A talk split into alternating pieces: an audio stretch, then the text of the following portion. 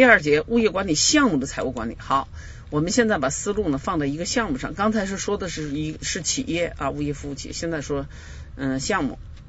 项目大家都知道是一般的话是个独立的一个物业小区或者是一个物业项目啊。那么呢这个。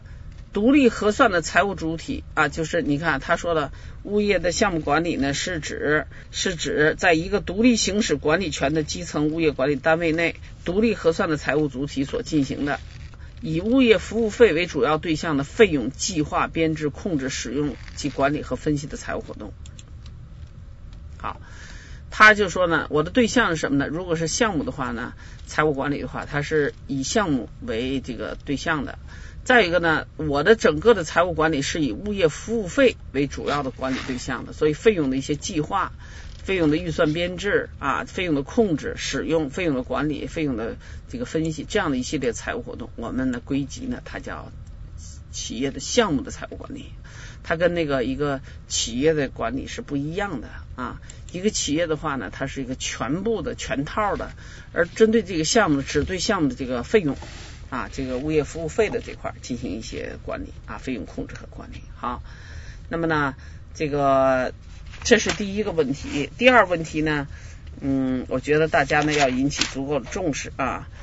一百七十一页下面的这个第二段的第一句话，我们大家一块来看一下啊。物业管理项目财务管理，一方面是物业管理企业的行政管理和业务指导。现在说的是，他说的是项目和企业的关系啊，他受物业服务企业的行政管理和业务指导，就受上级领导的啊，其财务计划、开支范围和权限、财务分析报告等受其严格管制。就是说项目跟企业什么关系？他上上面管你啊，业务指导也指导你，你的财务计划、开支范围、开支权限、财务分析报等受到他他的严格管制啊。但是呢，下一句话他说了，但是呢，物业服务企业又不得随意调集挪用和将服务费据为己有。这个原理大家都知道。我这个从这个小区收取的物业服务费啊，是为这个小区或者是为这个物业服务的，为这个业主服务的啊。你不能说这个公司呢把我这个服务费那个调走挪作他用，这是不允许的。收取之于这个本物业，那就是用之于本物业啊。这才你是收费有依据啊，你这个费用才合理。你们说我收完费呢，拿到别的地方去用，这是不允许的啊。这是一个。第二个呢，他说另一个方面说什么呢？酬金制条件下，我们一会儿再说酬金制啊。业主呢有通过业主大会及其机构监督物业管理项目机构财务管理权利，但是不能干预我们的财务工作。大家看这句话啊，酬金制条件下。那么业主呢有权监督你的财务管理啊，监督你的财务管理，但是呢不能干预你的财务管理工作。就是说什么呢？但是酬金制啊，它是这样的一种制度。接下来我们下一下一节第三节就讲这个问题。它是预收呃，它收取的这个物业服务费呢，全部用作呃为本小区的这个呃为为本物业提供服务啊。然后呢不够的话呢，要续筹，就是继续。再再再收啊！如果富裕的话呢，呃，或者还给业主，或者是留作下期来使用，是收取服务费完全不归你，呃，那个占有啊，你只是一个过手的关系。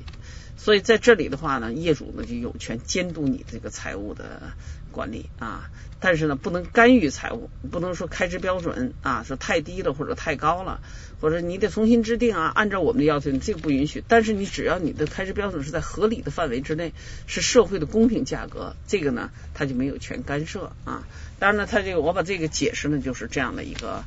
嗯一个那个什么啊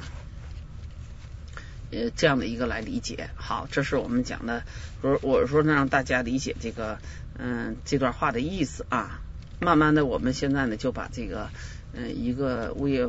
管理企业的财务和一个项目的财务呢，慢慢的加以区分。第二个问题啊，是物业管理项目财务管理的类型。一个项目它的财务管理有哪几种类型？好，请大家记，一种是独立核算，一种是非独立核算。独立核算啊，这个这是一个机构，就是一个项目，这就一套财务管理的制度啊，独立核算的啊，嗯，但是呢，这种。嗯，他设专门的设设一套账，设专门的这个财务部，还有会计出纳单独立的，它是一个独立的会计主体啊，这是独立核算。第二种是非独立核算，那么也就是说你的账可以在那儿记，但是总体的核算呢是在公司总部啊，这是那个嗯，这是一个非独立核算，这两种都可以。所以呢，这个财务管理类型是两种，但是我们国内大多数是第二种啊，第二种要多一点。啊，这是我们讲的第二节的内容。接下来我们进入第三节，酬金制、包干制与物业服务费的测算编制啊。好，第一个问题呢，呃，要求的是呃熟悉的要求啊，考试要求是熟悉，就是酬金制与包干制。实际上让你了解什么叫酬金制、包干制啊。接下来我们说物业服务费啊。嗯，他接着对物业服务费给了个定义，大家仔细看一下啊，在一百七十页，物业服务费啊是指物业管理企业按照物业服务合同的约定，对房屋及配套设施设备和相关场地进行维修养护管理，维护相关区域内环境卫生和秩序，向业主所收取的费用啊。所以我们这里头重新换一个角度，现在说费用呢是物业服务费，说的是向业主收取的这个费用啊，实际是我们的收取的费用是我们的物业的收入啊，就物业服务的收入。再一个，再回到前面，我们的收入并我们物业服务企业的收入并不等于物业服务企业的利润和我们自己的收益，它只是一个收入。好，那个这是第一个啊，这个大家注意我我提示的这个啊。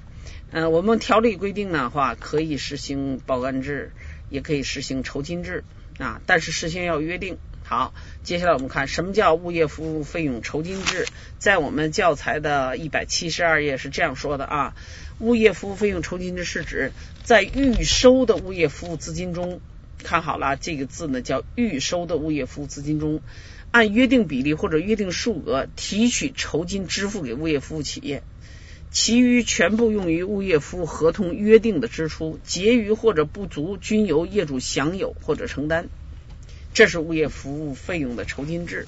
那么在这个里面的话，就有一个问题啊，大家看到这样一个问题，就什么呢？约定数额或者约定比例给你酬金，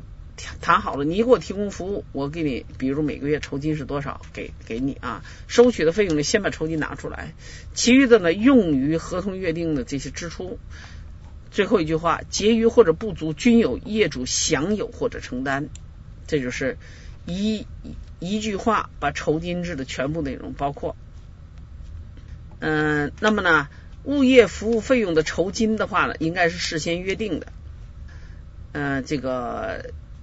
或者是那个什么，或者是个固定的数额，一般呢是一个比例啊，因为我服这个比例的话，说的什么约定的比例呢？说的是我。服务费啊越多，说明我干的活越多，那么我得到的酬金应该越多啊。从道理上来讲是这样的啊。但是大家知道，这个我们那个我们国内的话呢，实行酬金制的这个比较少，因为我们整个的这个大范围啊，就是。整个的社会上的这个大范围还没有形成啊，但是国外许多企业的话都是实行酬金制的。这个好处呢就在于大家都知道两个好处啊，一个的话呢就是物业服务企业的收益自己本身的收益是可以得到保障的，你酬金给我的这是给我的钱啊，这是我工作挣的钱，这是应该应分的啊。那么呢，其他这些费用的话呢是这个。那个啥，就是归你们的啊，就是业主大会的，呃，不是那个归那个业主应该承担的啊，这是一个好处啊，就是我们说我们的收益可以得到保证啊。第二的话呢，就是说如果这个不够，如果成本不够，就是这个费用不够的话呢，业主要继续承担，这样的话免除这个物业服务企业亏损的这样一个状况状况啊。但是我讲的话，我们可能会有一个。执行起来会会有麻烦的这个问题是吧？好，我们这个呃哪一家物业企业有信心或者是有有自信力可以试一试这样的一个啊。好，第二是物业服务费用包干制，这是我们普遍采用的一种方式啊。那么是指由业主向物业服务企业支付固定物业服务费用啊，盈余或者亏损均由物业服务企业享有或者承担的物业服务计费方式。那么这块呢就属于包干制。我们大多数企业实行的都是包干制啊。嗯啊，刚才那个酬金制呢，还有一个问题我要提示大家啊，我们一学员也曾经问过啊，你的酬金就是你的所得，那么呢，这个这个其他的是其他都要用于这个物业服务这个成本，在中间的话呢，一般情况下没有营业税，应该是不交营业税及附加的。好，但是你的所得应该交所得税。好，我们回到下一个啊，就是物业服务费用包干制。刚才我们把这个这个什么这个概念也讲了啊，所以这个整个包干制的话，整个这个钱呢，收取、开支、控制、测算等等这些的话，都是跟物业服务企业有关的啊，都是由他来承担的。这样的话，对物业服务企业它的这种叫。经营运作能力、财务管理能力啊、预算编制能力都提出很多的考验来。大家知道，这个现在我们国内的话，这方面也是一个弱项。嗯，好，呃，两句话大家要关注啊，就是在物业服务费用包干制的第二段，嗯，第二段的第一句话。呃，实行包干制的物业管理企业，在与业主签订物业合同时，应明确服务费额度和服务内容、质量标准啊。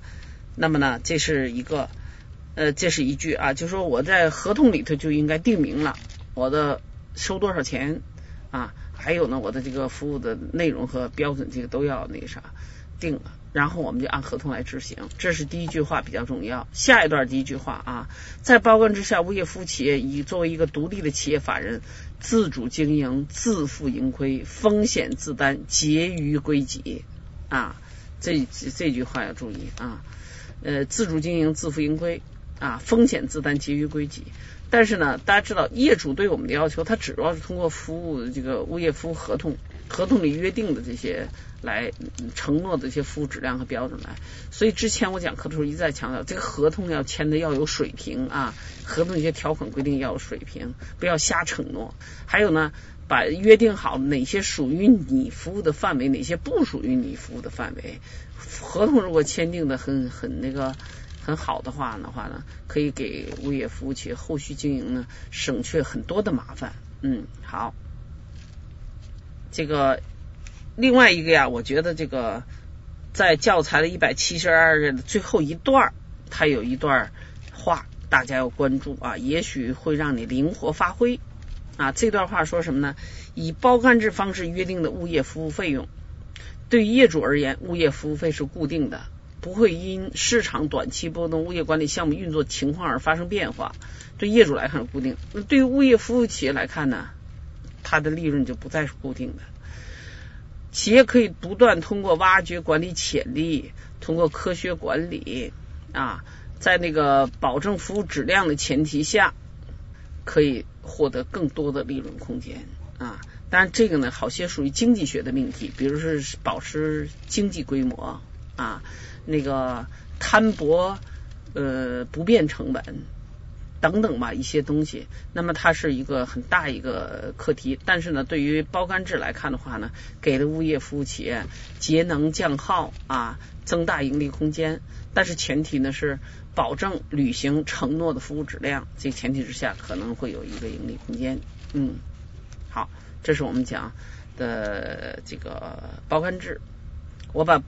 酬金制和包干制呢，给大家做了一个比较这个啥呢？就是站在这个角度来理解啊。第一百七十三页第三个问题啊，说酬金制和包干制的财务特征，大家记一下标题啊。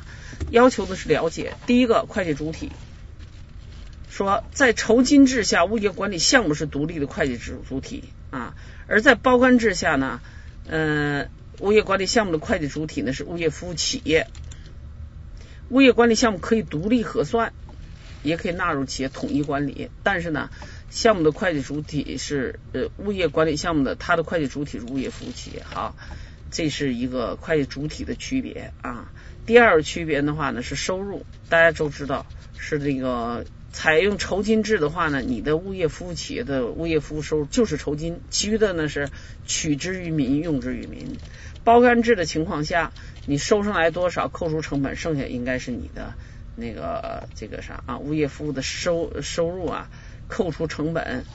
呃啊，就是它的收入呢，就是该项目的物业服务费扣除成本以后，成本费用以后才是你的所得。好，这是收入。第三个是成本费用啊，成本费用啊，他说的这个这个财务特征，我觉得无论是酬金制还是包干制都具备的啊。第一个呢，说物业服务企业的固定成本的比例较高，固定成本呢就是说每个月固定发生这么多钱，它不会因为什么而发生很大的波动啊，因为它呀是和工业企业相相对应的，比如工业企业一些制造业，我多生产一件产品，比如我说是这个。嗯，比如说工业企业加工业吧，比如服装加工啊，我多生产一件衣服，我就要六十布啊，但是我少生一少少生产一件的话，我就不用，这个就属于变动成本，而固定成本呢，就是每月固定发生的，比如一些管理费用啊，一些什么，它是属于固定的。这个嗯，那个物业服务企业来看的话呢，它一般呢，因为你的管理的这个项目，它都是有计划的啊。嗯，面积也是有限的，费用也是固定的，所以的话呢，基本的整个的服务流程啊、服务标准都是固定的，所以它固定成本的比例是比较高的，就是常年的基本就是在这个水平之水平上啊。还有一个呢是人工成本占总成本的比例较高，这个大家也能理解啊。对于物业服务企业来看，它是属于那个嗯劳动力密集型企业，所以它是主要是靠人工来提供这个。服务的，所以它这个工资人工成本的占比例比较高。还有就是我们说的成本费用的可预测性比较强，什么情况下发生什么费用都是在我们的预测，比如的一些能源消耗啦，还有一些比如是嗯化粪池的清掏啦，嗯水箱的清洗啦，消防泵的运转啦，或者是清扫面积、保洁用的这个耗物耗了等等，这些都是可预测的啊。所以我们讲的话呢，成本费用的可预测性是比较强的。嗯，这是它的三个特征啊。接下来啊，这个第二个，他说物业服务费的测算编制应考虑的因素，我们考试大纲没有单独的做要求，这个大家呢要呃可以看一下就行啊。但是第三个问题，物业服务费成本构成九项内容要记，我们要求掌握。嗯，而且我前面呢就说过，大家要看物业服务费收费管理办法啊，要把它。掰开了揉碎的去深化的去记忆，因为我们嗯考试大纲要求掌握的是这样要求，就是要求掌握的话要求的是准确理解、准确记忆、灵活应用啊。好，那么我们说这个成这个物业服务支出的构成这九项是必须要准确记忆的。好。那接下来呢？下一个说物业服务费的这个编制的依据，说什么那个收入的编制方法啊，编制的依据啊，支出的编制依据等等的，大家可以看一下啊。我们不做很很那什么的要求啊，不做很很大的要很深的要求，但是物业服务费核算要点及方法啊。这块的话，要求是我们考试大纲要求熟悉，但是呢，我这样说啊，第一个，嗯，这个核算的这个这几个要点，大家第一个呢，要这个这个叫是什么呢？确定服务费成本构成注意事项，这个大家要看看啊。一是要求详细，二是要求全面，三是要准确，详细、全面、准确。好，这是注意事项，这三个大家脑子里有印象就行。但是第二个呢，收集原始数据，大家要注意啊，就是要平时呢要注意积累啊，要有记录啊。这样的话呢，还有呢就是呃原始数据呢要包括国家对这个行业对各种各样不同的东不同的这个嗯资产或者是不同的这个嗯那个经济行为它的一些核算要求，这个要注意啊。还有服务费的测算。啊，第三就服务费的测算，服务费测算大家的一个加重的记号啊，我嗯之前辅导的时候我就说过要会算，要会算。那么呢，他这样来描述的啊，大家可以看到这个一百七十四页最后一段，他这样来描述啊，物业服务费测算，首先根据物业服务收物业服务费的支出项目和内容进行分解，然后由各部门或相关人员分别测算单项费用。测算单项费用啊，然后的话呢，再由那个呃后一层子项目的费用，完了然后呢把子项目的这个那个啥呢，这个费用汇集以后呢，就成为这个呃这个什么总额啊，加总就成为一个物业服务支出的总额。大家看，加上管理酬金或者是利润，那么加上这个酬金和利润，这个就得到了这个总额，再加上税啊，就得到了服务费总额。好，用服务费总额除以我们的那个可收费的面积，就得到的是服务收费标准。我们教材有一个例子啊，大家可以看看，要求复习时要求要会算。啊，给你这些数，你能换算出来？有两个问题要注意。第一个啊，考试的时候一定要要看清，让你算的是年服务的总费，还是每平米的服务标准？大家知道，有的是年费用多少，你年的要化成月啊，总费用化成每平米的这个收费，这两个换算的一定要搞清啊。要不然的话，你这个服务费的算出来是不可理喻的。比如你没有他说年费用，你看成你那最后算出来拿年费用算成月费用了，那你想你算出来的服务费是不可不可接受的。所以这块呢一定要注意这个问题。再一个先后顺序要注意，这个先后顺序的话呢，尤其是包干制的情况下啊，呃九项费用之后再加利润。利这个费用加利润总额之上再计算营业税费，所以这块的话呢，我们教材的例子你也给了一个例子，大家可以看看啊。嗯，我讲的话要会算，实际我一直就说加减乘除我们一般的都会算，但是呢，那个那个什么有问题，就是你的嗯速度有问题啊，拿起来就算，嗯好，嗯把它算的那个什么一点快一点就行。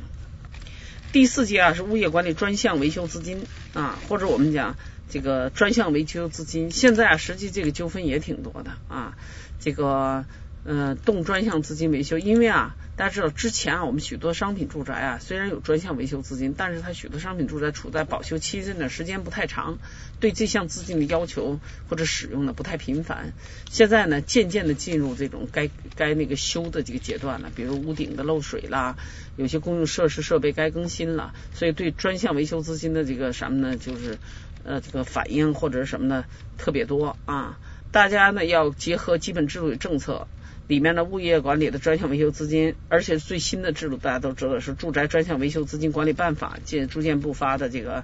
嗯，二零零八年二月一号开始实施的，一定要结合这个啊，嗯，大家不要犯我一样的错误。我之前呢就是，嗯，那个没有把我们的教材的内容，就是第第三章吧，第二章那个，呃，这个这个这个选聘物业企业经过多少。两个二分之一通过那个，我的教材内容就没及时更新。我们学员一看，马上就改指出来了。我觉得我们学员这个掌握政策制度比我的速度比我快啊，我就疏忽了，忘了更新了。所以上一次讲课，前两次讲课已经跟大家抱歉了啊。嗯，所以我说呢，要根据这个新的这个最新的这个制度来来实施，来这个复习啊，来答答题。好。那么呢，我大家看啊，专项维修资金的概念及来源，我觉得我们把这个概念啊，准确的大家一块学一遍啊，对它的一些要点理解了。你看啊，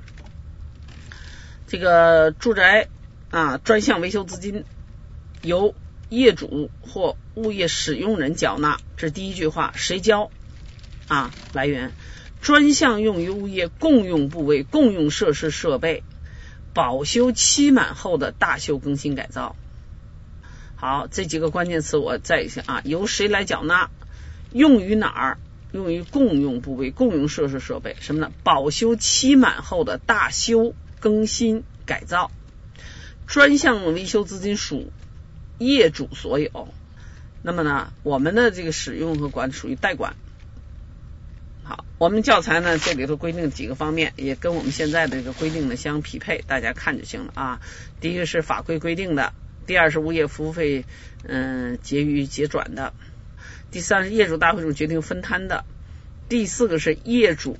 共有物业的收益。啊，有些共用部位、共用设施设备可以用来经营，产生的收益。啊，经业主大会同意，可将收入一部分纳入专项维修资金，一部分呢也可以弥补物业服务费的不足。啊，这个都可以。这是一个，还有呢是社会捐赠和政府拨款的费用。专项维修资金的五个来源，请大家要记记住啊，我们要求熟悉。好，那么专项维修资金的管理呢，这个整个的这段话的话呢，大家也结合我们的这个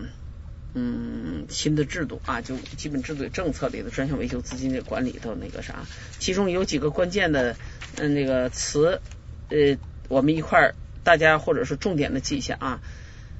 专项维修资金属全体业主共有啊，这是一个。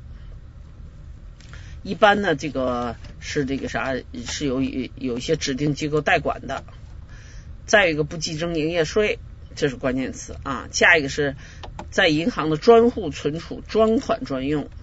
这是第二个要注意的。第三个可用于干什么啊？可用于购买国债或用于法律法规定的那个那个其他啊，严禁挪作他用。然后是由谁使用，由谁什么的，这是一个。还有最后一段话啊，最后一段话，大家说，如果房屋拆迁或者灭失了，那么资金还有专项维修资金还有几还有，那么呢，按业主个人交交比例退还给业主。好，再具体的规定的话呢，是我们物业嗯，就是那个啥啊，就是那个基本制度与政策里面呢，也给大家做了展开的介绍。嗯，我们后续啊碰到这些这个什么题的话呢，碰到这个案例分析题的话呢，好些啊，包括我们之前的两年的考试公开考试的话呢，碰到题它不是单一的，它我们涉及到的包括了嗯这个综合能力的知识，也包括了这个那这个基本制度与政策的知识，而不是单一的我们这本书的知识啊。因为大家知道，我们这门考试课是时间最长的这门课啊，其他都是两个半小时。我们这这科的话，考试时间是三个小时，三个小时，而且是对我们整个的这个知识的全面验证。所以有些这个学员的话呢，其他的可能过起来比较容易，就这门课感觉到。这个比较吃力，原因也是在这，他他对人的综合能力要求是比较强的。所以大家复习的时候，单一的不能光看书上这个内容，就是我们书上对于专项维修资金的介绍，而且要结合基本制度与政策，结合我们最新那就是嗯最后颁发的这个嗯这个住宅专项维修资金管理办法来来准确理解和把握。好，这章内容呢就是这些，谢谢大家，再见。